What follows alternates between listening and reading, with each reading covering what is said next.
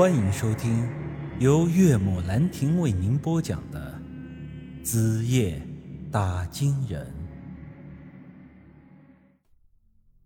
我的计划是，你明天当做什么都不知道，把于书瑶给娶了，婚后也一直不要露出马脚。这段时间，我会一点点的给那些耗子精下套，挨个把他们给除掉。最后再把他们的老窝给端了。我说道：“那大山叔，你打算先从谁下手？于书瑶还是他哥哥于宇文呢？”大山叔摇了摇头，说道：“都不是，我决定先从你四姐下手。”我四姐？没错，还记得我之前跟你说过的话吗？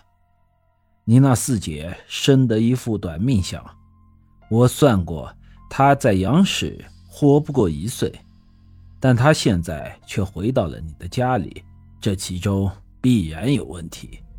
还有这群耗子精，本也是因为她在从中作梗，才和你扯上关系的。我仔细想了想，觉得大山叔说的也很有道理。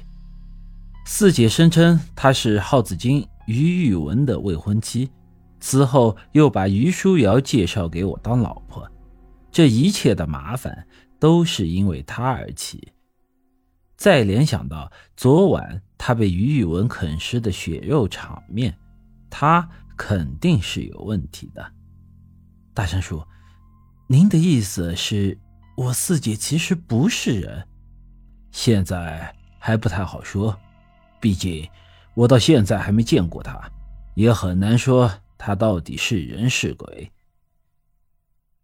我说道：“这简单呀，明天婚宴你来一趟，到时候就能见他一面了。”怎么，你现在不怕我乌鸦嘴了？大山叔，你还是别寒碜我了。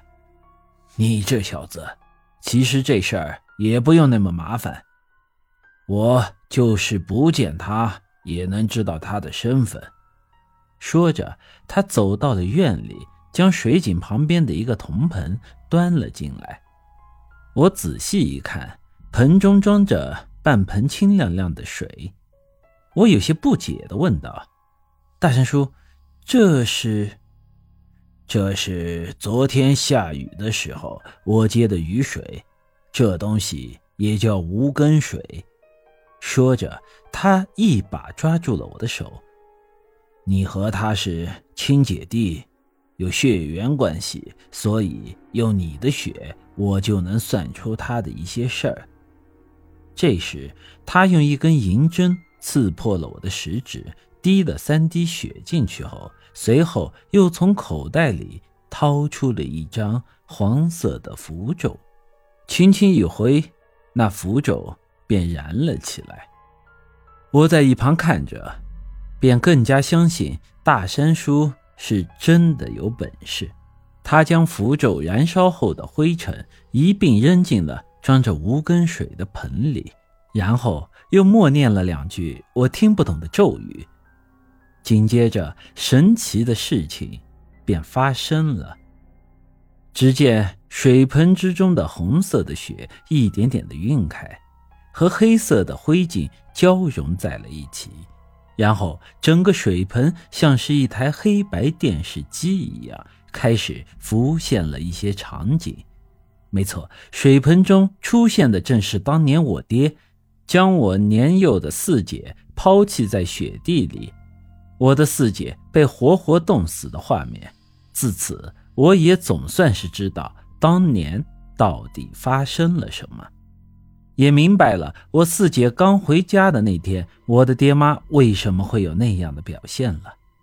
我找大山叔帮忙，本来是要寻一条活路，可不知怎么的，在我看到这个场面之后，我却产生了想死的念头。我四姐的不幸完全是因为我造成的，我从一出生开始就欠了她一条人命债。我一屁股坐到了地上，眼神也变得空洞了。大山叔，这事儿你还是别管了。我明白四姐的意思了，她这是心有不甘。她这次回来是专门报仇的，是我对不起她。她要我的命，那我就给她了。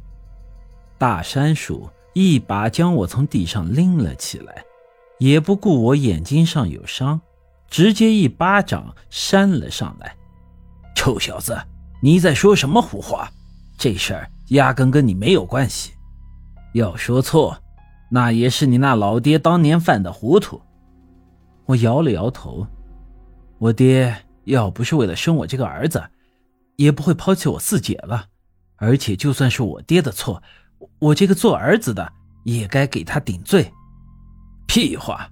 好，这事儿我要是不插手。让你小子给那些耗子精害了性命，你四姐的仇算是报了。那之后呢？你觉得在你死了之后，那些耗子精能放过你爹妈？都说这人心不足蛇吞象，那些畜生的天性可是更加的贪婪。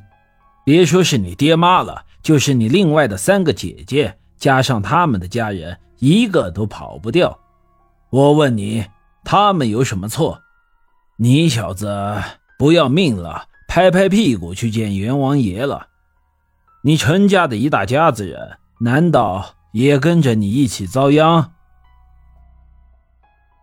本集已经播讲完毕，欢迎您的继续收听。